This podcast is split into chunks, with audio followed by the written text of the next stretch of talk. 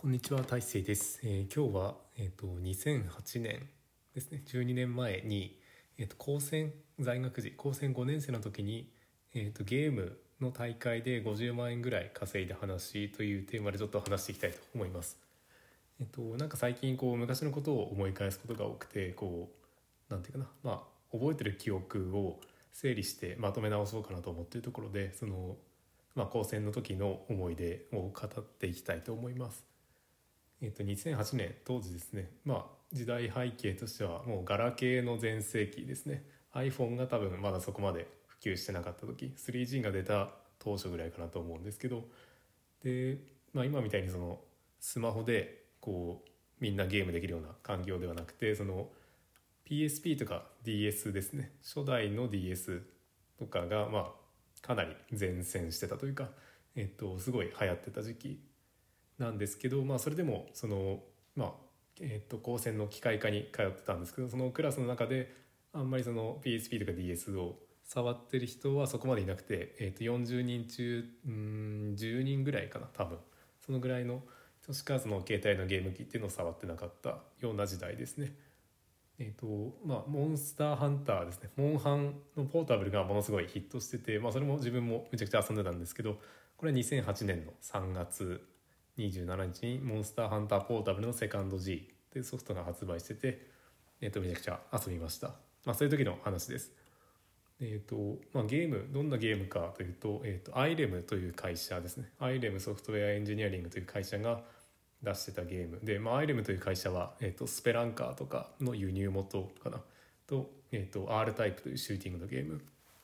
とか海物語っていうスロットのソフトとかあとは絶対絶命都市とかですね。が有名なゲームかなと思うんですけど、えー、と2005年に、えー、とプレステ2でそのポンコツロマン大活劇バンピートロットというゲームを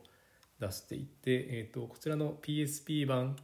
の対戦主体のゲームで、えー、とポンコツロマン大活劇バンピートロットビークルバトルトーナメントという対戦に重きを置いたゲームが2008年の7月10日に発売されています。えー、とアイレマはこう石川県の会社で結構地方にあるゲーム会社って珍しいかなと思うんですけどえっと、なんていうかな、まあ、独特のゲームを作られる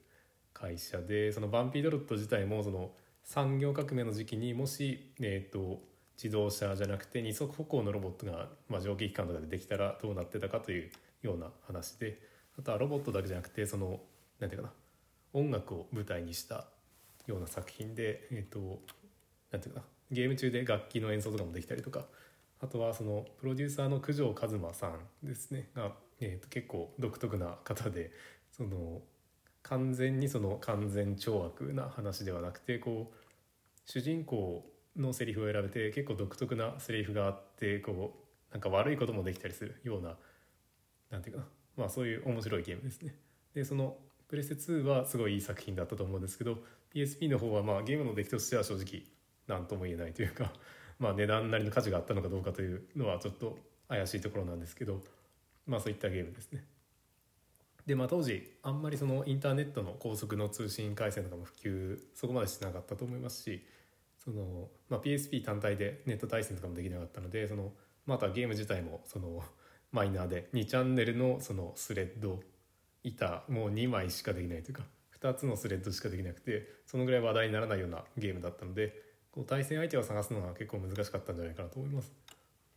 でえ、ー、とこれもその発売が7月10日で発売から1か月後の、えー、と8月25日ですねこちらに大会があって、まあ、このプロモーションの一環販売促進の一環でその大会を企画してたんじゃないかなと思います。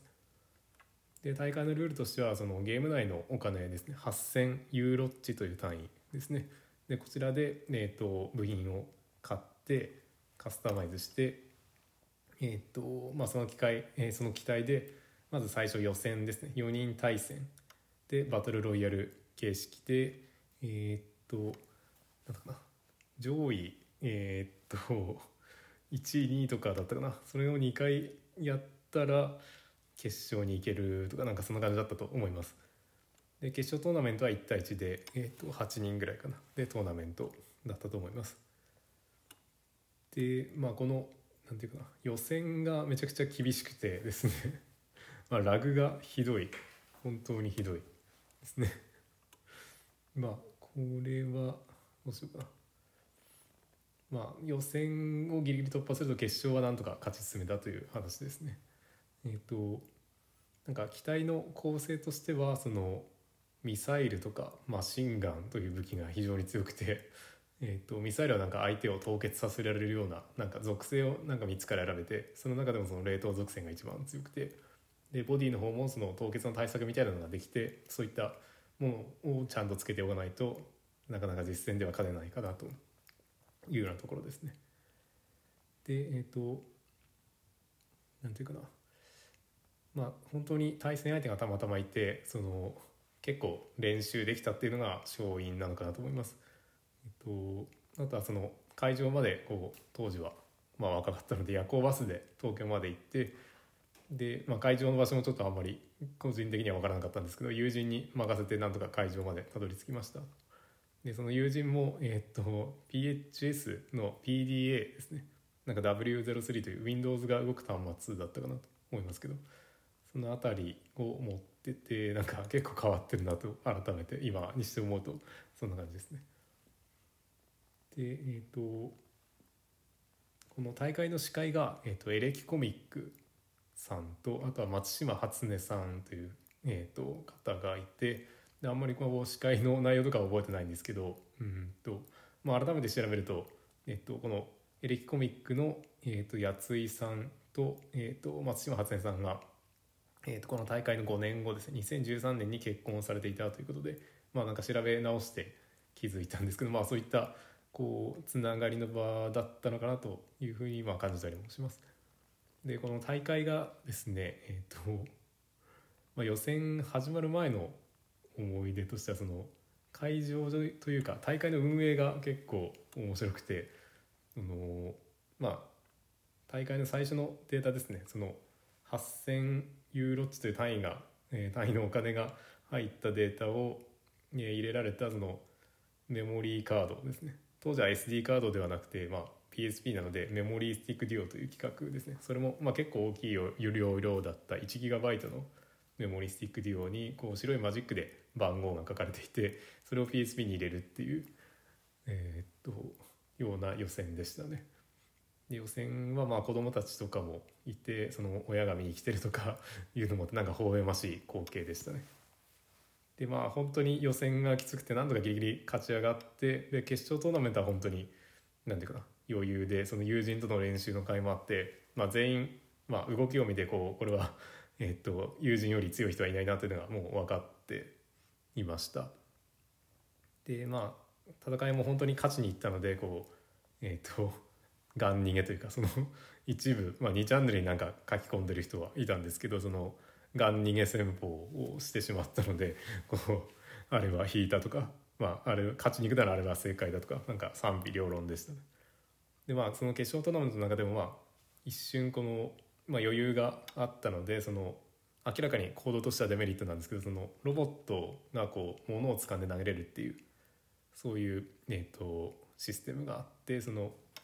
まあ、バスをバスが落ちてるんですそれを掴んでこう投げたっていうので、まあ、かなりの隙になるんですけど、まあ、会場を盛り上げるためにまあそういうことも、まあ、できるほどの余裕があったというような感じですね。でこれもまあ試合が終わってからこう2チャンネルの掲示板を見たりしたんですけど、まあ、2スレッドしかないんですけど、えー、とそれも今も残ってて、まあ、改めて見て当時のことを思い出したりこうしながらいたんですけどその1位2位3位、まあ、全員その2チャンネルの掲示板に書き込んだりしてて。ね、かなりなんていうかなこう匿名で集まれるのがすごい面白かったかなと思います。まあ、今だったらツイッターとかあるんですけど当時はなかったのでそういった、ね、匿名で集まれるところが SNS としてその2チャンネルのスレッドしかなかったのかなと思います。でその決勝というか大会の商品がですね、えー、と優勝した人には、えー、とローマ旅行6日間のペアチケットと副賞として30万円で準優勝にはマカオ3日間のペアチケットと副賞10万円、えー、3位には、えーと、国内旅行、えー、2泊3日副賞5万円というところで賞金の損害だけでもまあ結構いってるんじゃないかなと思うんですけど。うんとまあこれ、えーと、優勝の商品の金額が、まあ、ローマ6日間の旅行と副賞30万まあ合わせたらまあ50万ぐらいかなというところで、えーとまあ、大体ゲームで50万ぐらい稼いで話というふうにしたんですけど、えーとまあ、改めて考えるとこれってこう なんかすごいことしてるなとこう今になってようやくその実感というか金額に変えてみるとすごい面白いなと思います。なかなかこううんと今いろいろ稼ぎ方とかこう書かれてそんな本もいっぱいあるかなと思うんですが YouTuber とかもこういたりしてなんかお金をこう楽して稼ぐみたいなそういう風潮があるかなと思うんですけど、まあ、自分も金額だけで見たら結構稼いでたなと思います。この1戦しかゲームの大会出てないんですけど。で、えー、とゲームの大会で優勝して、えー、と30万取ってあとは海外旅行をこう手に入れたということで、まあ、当時はあんまり海外にも興味がなかったのでそのペアチケットだったので両親にプレゼントして両親が、えー、とローマ旅行に行ってきたというところでうんと本当に今考えるとこう結構ありえないレベルの親孝行をしてるなということでただで海外に旅行行けるというのがしかも夫婦揃ってですねすごい、えー、といいプレゼントだったかなと思います確か決勝終わった後の優勝者インタビューみたいなのでも、まあ、その親にプレゼントしますみたいな話をあの松島初音さんになんか言われて答えたような気がします。うんあとはまあその大会の予選のラグが本当にすごくてですね PSP のアドホックモードがなかなかこうラグが起きたりするので、えっとまあ、どっちが決勝トーナメントに出ててもこう余裕で優勝できたかなと思うんですよね友人と自分のどちらでも。なので、え、っと30万のうちの20万は自分がもらって10万を友人に渡したという記憶があります。ということでまあえっ、とまあそんな感じでえっ、となんていうかなゲームの大会で優勝した優勝して、えー、と賞金ゲットしたという話だったんですけど、まあ、これなんで勝てたのかなというところで、まあ、まずゲームがかなり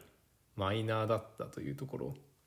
と、まあ、自分がロボットのゲームが好きで、まあ、最近こうアーマードコアの振り返りの話とかもこうちょいちょい